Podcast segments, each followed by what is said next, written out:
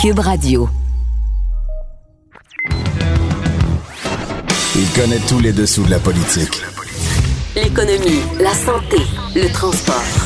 Antoine Robitaille. Là-haut sur la colline. Cube Radio. Bon jeudi quand même. Aujourd'hui à la hausse sur la colline, Pascal Bérubé, le chef parlementaire du Parti québécois, nous explique pourquoi il s'oppose à l'agrandissement du collège Dawson, déjà le plus grand cégep au Québec. Je lui parle aussi des révélations de notre bureau d'enquête sur son ancien chef, André Boisclair. Enfin, je lui demande si ses rapports avec son ancien patron, François Legault, s'améliorent parce que récemment, euh, M. Bérubé avait même quitté le Salon Bleu tellement qu'il était fâché d'une réponse du premier ministre. Mais d'abord, mais d'abord, il y a une vadrouilleuse avec moi en studio. Il y a de la joie. Bonjour, bonjour les hirondelles, il y a de la joie. Bonjour Geneviève Lajoie. Bonjour Antoine. Correspondante parlementaire au Journal de Québec et au Journal de Montréal. Euh, Dis-moi, est-ce qu'il va y avoir un baillon sur le projet de loi 61? Ben écoute, aujourd'hui, on a appris plein de choses. Ben oui, c'est ça. On a appris plein de choses aujourd'hui. On a appris de- déjà, déjà M. Legault a réitéré qu'il n'était pas, qu'il n'avait pas l'intention de faire un baillon sur son projet de loi 61 euh, pour la relance accélérée de l'économie. Euh, qui est vivement controversé, euh, que, les que les partis d'opposition euh, veulent voir réécrit en grande partie. Mais là, on, on s'est posé la question, est-ce que finalement, dans la situation actuelle, avec les règles sanitaires imposées à l'Assemblée nationale, hein, je vous rappelle qu'en ce moment, les 125 députés sont pas là, là. c'est limité à 37. Ben en oui, il y en a juste Parce 37. que pour respecter le 2 mètres de distance, hein, euh, donc, est-ce qu'en en théorie, là, est-ce que de toute façon, le baillon est possible? Euh, ben, selon le Parti libéral, non. Le baillon ne serait pas possible. Donc, quand M. Legault, selon, le, se- selon le, le- Dominique Anglade, quand M. Legault dit je ne ferai pas de baillon, c'est parce qu'en fait, il ne peut pas. Ah, Donc, euh, mais bon, c'est pas l'interprétation qu'en fait le gouvernement. Euh, le gouvernement, lui, est plus pourquoi en fait? Qu'est-ce qu'est-ce qui. En quoi ça enraye la, la mécanique du baillon? Qu'il y a des règles sanitaires? Ben, C'est qu'il n'y a pas assez de députés? En fait, de ce qu'on comprend, oui, c'est qu'il a passé député à 37. Déjà, quand on, quand on, euh, quand on cale un baillon, pardonne-moi l'expression, Oui. quand on. euh, quand on invoque le baillon, quand Voilà. on recourt au, au quand on a recours au baillon? Oui, voilà. Euh, eh bien, on, on appelle les 125 députés. OK? Euh, on suspend les règles habituelles on- et puis on, on force l'adoption finalement d'un projet de loi. hein. Là, ils sont 37. Donc, selon, selon des partis d'opposition, juste, juste par le fait qu'on n'est pas assez, euh, on ne pourrait pas le faire. Ce n'est pas l'interprétation du gouvernement. Même selon euh, l'opposition libérale, Ils ont mis du temps à te répondre, par oui, exemple, Geneviève. le gouvernement a pris du temps à me répondre, mais ils m'ont finalement répondu. Il l'a dit d'ailleurs en point de presse. Je ne sais pas si c'est suite à mes questions. Il a tenu à mettre les choses au clair là, dès le début. Euh, mais euh, les libéraux pensent aussi que, tu sais, qu'il y a eu une entente de signer pour le retour au Parlement des députés. Hein, dans la situation actuelle, euh, justement, pour mettre au clair les règles sanitaires, respecter le 2 mètres, euh, Mhm. chacun a sa petite gourde. euh, Oui. il y a eu une entente particulière parce que les travaux avaient été suspendus de l'Assemblée nationale totalement. Donc, selon les libéraux, l'entente actuelle qui se termine le 12 juin, c'est-à-dire, euh, on est bien jeudi, c'est Ah, demain. elle prend fin? Je savais pas qu'elle avait une Ben oui, date elle d'expiration. oui, oui, elle prend fin demain. Ben, en vertu de cette entente-là, il n'y a, pas jamais été question de baillon. Ça n'a pas été inclus. On parlait de certains projets de loi qui allaient, été- qui allaient être déposés, euh, mais euh, il n'était pas question de baillon. Donc, c'est impossible en vertu de l'entente qu'ils ont signé tous les partis politiques pour un retour en chambre euh, en temps de COVID. Euh, donc, ce serait impossible aussi comme je dis, c'est pas l'interprétation qu'en font, que, font les, les caquistes. Mais donc, de toute façon, le, M. Legault a dit, toute façon, c'est pas mon intention d'en faire. Mais pour les amateurs de procédure, Oui, Comme oui, toi que nous moi. sommes. ben la question se posait. Ben oui, Oui, mais même il y a un jeu politique aussi derrière tout ça. c'est ça, toujours. Parce que euh, en, fait- en- en disant ça, les partis d'opposition disent ben écoutez, pourtant, il, il peut même pas le faire, en fait, M. Legault. Il dit qu'il peut. il- il Donc, ment. ça serait contesté. Probablement que si on invoquait le baillon, ça serait contesté par les partis d'opposition qui pourraient déposer une plainte euh, au président? je sais pas, parce que c'est fait en vertu des, des mesures sanitaires aussi, c'est la santé publique là, en- en- qui gère. Non, mais le président aurait à interpréter à le règlement à la lumière des, des règles sanitaires. Oui, mais il n'y a pas le problème. Ça serait à lui probablement que ça remonterait au président. Oui, Donc, François Paradis, préparez-vous. c'est qu'il y a juste. Ça s'est jamais passé. Ça s'est jamais fait. Donc, il, il s'appuierait sur quoi pour prendre des décisions? Ça serait vraiment une nouveauté. euh, Il créerait du droit oui, comme souvent. tout il à crée fait. la jurisprudence euh, parlementaire, Dans du les- droit parlementaire. dans l'opposition aujourd'hui, on, on laissait entendre même que, euh, puisque eux considèrent que ce n'est pas possible, le baillon, euh, M. Legault doit souhaiter, euh, et je, je cite euh, des gens dans l'opposition, M. Legault doit souhaiter que toutes les règles sanitaires soient levées euh, rendues au mois d'octobre ou à l'automne, Ah oui. forcer l'adoption de son projet de loi 61 sous baillon, parce que... euh, Donc, il est très possible que le projet de loi 61 ne soit pas adopté euh, avant la fin de la session. là. C'est ce que je comprends. Ben, euh, tout à l'heure, euh, M. Legault était très clair. Si les partis d'opposition euh, veulent pas collaborer, n'acceptent pas les amendements qu'ils ont déposés aujourd'hui, ils rentreront pas la semaine prochaine. Ils vont revenir à l'automne avec ce projet de loi-là. Et là, tout dépendra des règles qui vont être en vigueur à, ce- à ce moment-là. Euh, L'autre problème, c'est le moment où ce projet de loi-là a été déposé. oui, Après la date limite. Oui. Ça, lui-même, François Legault en a parlé tout à l'heure Ben, à son point de presse. Oui, donc à chaque session, il y a une date limite euh, pour déposer les projets de loi qui peuvent être adoptés durant la session parlementaire. C'est ça. Donc, tu peux les déposer après la date limite en question, mais ils ne seront pas, ils ne peuvent pas être adoptés euh, dans la même session parlementaire, à moins que tous les partis donnent leur accord pour chaque étape de cheminement. Et du tous les projet parlementaires. Tous les parlementaires et même les députés indépendants. Ah, ça Oui. donne des vétos, donc euh, oui, ça donne par un droit de veto. député indépendant euh, Guy Ouellette. Euh, je vous rappelle, lors de Et l'adoption Catherine Fournier. Oui, lors du débat interminable sur le projet de loi privé sur l'amphithéâtre de Québec à l'époque, C'était passionnant. c'était passionnant, mais je vous rappelle que c'est Amir Kadir qui avait bloqué le cheminement de ce projet de loi-là à lui seul. Et il était indépendant à ce moment-là. Euh, il n'était même pas représenté comme un parti politique. Donc, chaque député a une voix. Et euh, dans ces cas-là, quand on veut déroger aux règles habituelles, Ça prend l'unanimité. ça prend l'unanimité. Donc, euh, c'est pour ça que peut-être qu'on s'imaginait peut-être au début de la semaine qu'on reviendrait la semaine prochaine. Plus ça va, moins c'est certain. De toute façon, il y a bien des gens qui disent qu'ils n'ont même pas besoin de ce projet de loi-là pour lancer les projets. Qui les lance? Ben, Des, des- des fois, je, je vois le- le- les analyses, puis je me dis, mais pourquoi, au fond, on a besoin? ben Monsieur Legault, aujourd'hui, disait, ben, c'est parce que, vous savez, ça prend quatre ans pour faire un Ouais. CHSLD, une maison des aînés. Nous autres, on veut en faire en deux ans. Alors, c'est ça. Parce qu'il y a une ça échéance argument. électorale. Il l'a même dit C'est vrai lui-même. que dans deux ans, c'est- Hein? c'est- l'élection générale. Ça serait bon d'ouvrir des, des maisons des aînés euh, en masse là, avant euh, le prochain scrutin? Ah, écoute, en politique, hein? C'est parfois des calculs qui sont faits. Ou c'est le hasard. Merci beaucoup, Geneviève Lajoie, correspondante parlementaire au Journal de Québec et au Journal de Montréal euh, et super vadrouilleuse à La Haut sur la Colline. Vous êtes justement à l'écoute de La Haut sur la Colline. Là-haut sur la colline. Une entrée privilégiée dans le Parlement. Cube Radio. Au bout du fil, il y a Pascal Bérubé, député de Matane et chef euh, parlementaire du Parti québécois. Bonjour. Bonjour. Chef parlementaire, j'y pense. euh, Vous, euh, la course est, est relancée. Avez-vous hâte de- d'en finir avec ce rôle?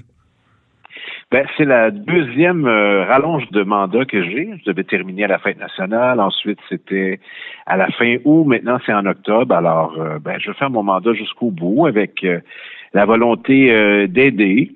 Et puis, je serai là pour faire la transition avec le nouveau chef le 9 octobre prochain.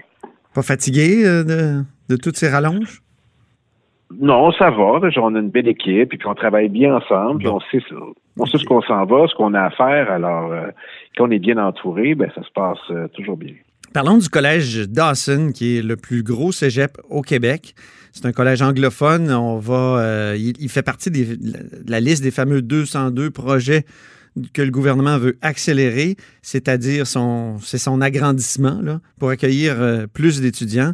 Vous dites euh, que c'est pas pas un bon projet, qu'on devrait pas euh, accélérer ce projet-là. je dis que ça envoie un message très fort parce que c'est pas la première fois que le Collège Dawson obtient du financement pour euh, obtenir des, des rallonges de clientèle, voire même des rallonges physiques au bâtiment. J'ai souvenir de ça. Et le message qu'on envoie, c'est qu'on encourage de plus en plus de francophones à fréquenter un collège anglophone, ce qui n'est pas interdit. Mais ce qui est questionnable, c'est est-ce que l'État du Québec doit financer publiquement des francophones qui vont s'assimiler dans un collège anglophone, qui vont se socialiser euh, dans des années importantes de leur vie, au début de leur vie adulte. Je ne le crois pas. Je ne pose pas cette question pour l'université, mais pour le collège, qui est un prolongement du secondaire à bien des égards, je me pose la question, quand on, parle de l'enjeu de la langue, il y a aussi des lieux d'apprentissage et de socialisation. Et les cégeps, c'en est un. Et la situation de, de Dawson, qu'on note aujourd'hui, c'est que c'est un des choix du gouvernement de la CAQ de les financer pour réaliser ce projet. Alors, je, me pose la question, ça va arrêter quand? Et euh, il y a Frédéric Lacroix, entre autres, qui a fait euh, des études là-dessus et plusieurs intervenants qui me sensibilisent à juste raison au fait qu'il faut intervenir sur plusieurs fronts en matière linguistique. Et je suis d'avis qu'il faut reposer la question de la fréquentation du cégep en anglais et en français. Donc, il faudrait appliquer la loi 101 au cégep? Il faudrait voir les modalités. Euh, il y avait avec le temps différentes euh, formules possibles où euh, il y avait aussi que les anglophones puissent apprendre le français dans des sujets francophones à certains moments de la formation, mais des étudiants à temps plein qui passent directement du secondaire francophone au cégep en anglais et l'État finance ça et pas pour des collèges qui sont en difficulté, là. Pour le collège Dawson qui arrive à 11 000 étudiants, qui a énormément de, de moyens, tandis que des petits collèges francophones partout au Québec peinent euh, à aller chercher les étudiants. Je vais prendre le cas du Cégep de Matane, où près de la moitié des étudiants sont français, sont de l'île de la Réunion, ce qui implique beaucoup de travail pour les recruter, pour les accueillir. Euh, il y a différentes formules qu'on pourrait voir, notamment la sélection des cégeps il y a des premiers tours, deuxième tour. Est-ce qu'on pourrait euh, offrir à des étudiants qui n'ont pas accès à leur premier tour ben, des conditions avantageuses pour aller ailleurs, notamment en région, où je suis convaincu qu'il y aurait un excellent accueil, une très bonne formation et ça permet de découvrir le Québec aussi. Alors, euh, je, je pose cette question parce qu'elle est d'actualité. Elle est, euh, ce projet est dans la liste des 202 projets du gouvernement du Québec. Et comme d'autres, j'ai sursauté quand j'ai vu ça. Surtout que le gouvernement l'a choisi, ce projet-là. Il y a un professeur de, de Dawson qui est très connu. Un professeur de Dawson qui est très connu au Parti québécois. Il est même candidat à la chefferie du parti. C'est Frédéric Bastien, qui est historien, professeur d'histoire à Dawson. Mm. Est-ce que vous voudriez qu'il prenne position là-dessus avec vous, qu'il se joigne à, vous? Ah, ben là, vous voulez que j'entre le, pied dans la course, ce que je ne ferai pas. Alors, je ne commenterai pas ce cas-ci. Je vais parler de cette institution. Si ça s'était posé ailleurs, je l'aurais fait aussi. Alors, non, je n'ai pas d'indication à donner à quiconque euh, qui est candidat à la course à la chefferie du Parti québécois. En même temps, il va falloir qu'il choisisse entre la patrie et euh, le cégep? Vous aurez certainement l'occasion de, pouvoir échanger avec lui euh, durant la course. Très bien. Sentez-vous de l'ouverture pour l'annulation de ce projet-là du côté du gouvernement? Euh, on n'a pas eu l'occasion d'échanger là-dessus. Vous savez, à l'automne 2019, il y avait eu un changement titulaire. C'est Simon Jeanin Barrette qui remplaçait Nathalie Roy. Puis là, on s'attendait à un automne de la langue. Ce n'est pas arrivé. Oui, je me souviens, oui, vous m'aviez dit ça. J'ai toujours des formules comme celle-là. Alors, euh, c'était le printemps de la pandémie. De quoi sera fait l'automne? Est-ce qu'on va parler de langue? Euh, on sera prêt. Moi, je suis à constituer une équipe là qui va recenser là, toutes les positions récentes euh, du parti en matière linguistique sur tous les fronts. Et on va aborder des nouvelles questions. Et on sera prêt pour l'automne lorsque le, le nouveau chef arrivera. Alors, on va travailler là-dessus durant l'été. J'aurai l'occasion de l'annoncer demain, mais oups, je viens de le faire avec vous. Oui, euh, Qu'on relance euh, vraiment toute la réflexion intellectuelle sur euh, la langue. Et là, allez-vous rencontrer Simon Jolin Barrette pour lui dire qu'il faut faire pression sur Christian Dubé pour qu'il retire ça du, du, du, fameux projet de loi 61? Ben, peut-être qu'on va prolonger la session parlementaire et que l'occasion me sera donnée de questionner, mais j'ai commencé à le faire ce matin au point de presse. Mm-hmm. Et puis, je l'ai fait sur les réseaux sociaux. Et puis, je le fais avec vous. Alors, je suis bien lancé. Êtes-vous content que sur le, êtes-vous content que sur le projet de loi 61, le gouvernement est quasiment prêt à tout réécrire? Faudra voir le résultat. Il faut, il faut lire ce que ça veut dire. Mhm. C'est vrai que le comité de suivi de la commission Charbonneau donne son imprimature, le barreau du Québec, différentes institutions. C'est important, ça. Mhm. Alors, euh, à la version finale, euh, on, on se réserve le droit de voter pour ou contre. Et là, on a appris quand même des choses ce matin. Le premier ministre nous a dit qu'il n'y aura pas de baillon maintenant, mais il y en aura plus tard. Donc, euh, voir l'automne, puis on en paiera le prix vote pas pour. Alors, ça, c'est nouveau. Alors, vous savez, cette formule-là, bon cop, bad cop. Alors, euh, Christian Dubé, jusqu'à maintenant, était plutôt le bon cop. Comment, Le vous bon policier. comment on traduit ça en français? Bon cop, bad cop? Euh, Excusez-moi, moi, je suis mon oncle 101. le, le- on vient de le parler des cégeps. gentil. le, le, le- l'émissaire gentil, tiens, je vais dire ça comme ça. Souffler le chaud et le froid, c'est bon aussi. Oui, alors euh, c'est, l'approche euh, doucereuse.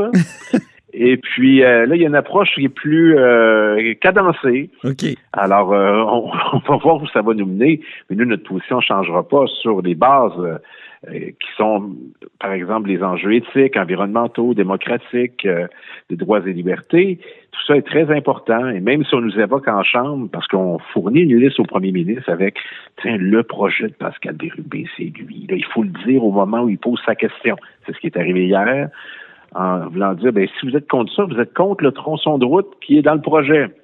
D'ailleurs, je veux juste dire que jamais les députés de l'opposition ont été consultés pour les projets. Jamais. Euh, J'aimerais poser la question pour le caucus de la CAC. J'ai l'impression que eux ont été questionnés parce que rapidement après l'annonce des projets, plusieurs députés se sont réclamés euh, euh, des acteurs de premier plan dans les choix en disant c'est ce que j'avais demandé et je l'ai obtenu. Puis on en a recensé plusieurs. OK. Alors, à suivre. Ben oui, euh, à suivre, certains. Euh, Dites-moi, euh, André Boisclair, il faut en parler. Donc, l'ancien chef du Parti québécois qui a fait l'objet d'une plainte concernant l'utilisation de drogue et de présence de jeunes dans son entourage quand il était délégué général du, du- du Québec à New York. Donc, ça a été votre chef. Vous êtes présenté, si je ne m'abuse, en 2007 euh, pour lui. Euh, vous avez été dans un gouvernement qui l'a nommé là. Comment vous avez réagi quand vous avez appris, euh, ou, ou peut-être que vous saviez déjà tout ça?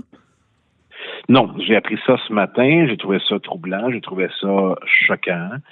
Euh, je n'étais pas au courant d'une telle entente. Ça n'a jamais été discuté au Conseil des ministres. Qu'on a appris au Conseil des ministres sans euh, trahir les discussions qui doivent rester confidentielles, c'est son rappel. On a appris à un moment donné qu'il était rappelé de New York OK. et qu'il voulait se défendre face à Jacques Duchesneau. Mais tout ça est public. Donc, ça, c'est tout ce que je sais de son départ de New York. Alors que ce qui est arrivé à cette époque de sa vie ou avant, euh, j'étais pas au courant. Et puis, bien sûr, il y a des gens qui disent Ah, mais on entendait des choses, vous deviez savoir. Euh, non. Parce que ce qui est évoqué dans le journal, vous avez compris qu'on n'était pas invité dans ce genre de lieu. Mhm. Et euh, on trouve ça très regrettable. Et euh, la justice va poursuivre son cours déjà sur une affaire qui est connue. Et s'il devait en avoir d'autres, ben ça sera le cas aussi. Alors, euh, c'est à peu près ce que j'ai à répondre là-dessus. Euh, c'est une immense déception aussi. Est-ce que ça vous fait remettre en question, mettons, votre vote euh, au leadership en, en- c'était en 2006 à ce moment-là? Ben, on pouvait pas savoir à ce moment-là. Il y avait tellement de rumeurs, M. de Bérubi. Oui, mais euh, Il y avait déjà eu la question de la cocaïne. une- Ouais, mais on est dans une société de droit. Alors, il, il faut, euh, comment dire, il faut respecter les individus qui ne sont pas coupables à moins d'avis contraires. Et puis, euh, Mhm. voilà, à l'époque, euh, il y avait ça. Il avait fait une admission, on l'avait appuyé. C'était notre chef. Ensuite, il a quitté. Ça fait quand même 13 ans qu'il n'est plus au Parti québécois. Oui. Puis c'était, c'est troublant, c'est choquant, je l'ai dit, mais c'est aussi décevant, très décevant. Et puis, ben voilà, une fois que tout ça est dit, euh, Est-ce que Jean-François Lisée ça- doit s'expliquer davantage sur ce qui s'est Ben, passé juste aux avant, relations ça- internationales? ça pose pas de questions sur le Parti québécois, ça engage la conduite de M. Boisclair. Quant à Jean-François Lisée, il s'est exprimé euh, ce matin. Oui, un petit Euh, tweet. il, là. il était, il était le ministre de, de tutelle de l'ensemble des délégations du Québec. Euh, ben, écoutez, posez-lui la question. Là, moi, j'ai pas la réponse là-dessus. Moi, j'étais un des membres du Conseil des ministres et je viens de vous exprimer ce qu'on connaissait de la situation. OK. Euh, je terminerai avec vos relations avec François Legault. Est-ce que ça s'améliore? Parce que ça a été assez orageux la semaine passée. Vous avez claqué la porte du Salon Bleu. Euh, Elle était ouverte, j'ai pas eu besoin de la claquer. Bon, alors, ben oui, c'est ça. En période de pandémie, les portes sont ouvertes. Mais euh, il n'empêche, euh, vous avez claqué sur votre bureau quand même. Puis euh, votre, votre stylo est tombé. J'étais là, je l'ai vu. Voilà. Non, mais Ben, tout ça pour euh, dire, est-ce que ça s'améliore? Ben, je- rappelons les faits. Il a dit quelque chose qu'il savait éminemment faux. Il a choisi de le dire quand même. Et ça a touché ce qui est le plus précieux pour moi, mon, mon intégrité, surtout de député de circonscription. Alors là, euh, je, je n'arrivais pas à croire que je me faisais servir euh, une telle réponse qui s'apparentait davantage au style de Jean Charest qu'au style des premiers ministres qui semblent l'inspirer lorsqu'il en parle. Donc, euh, je, si c'est tout ce que je pouvais obtenir de lui avec deux questions sérieuses, je vais mieux quitter et laisser mes collègues poser des questions. Ceci étant dit, c'est derrière moi.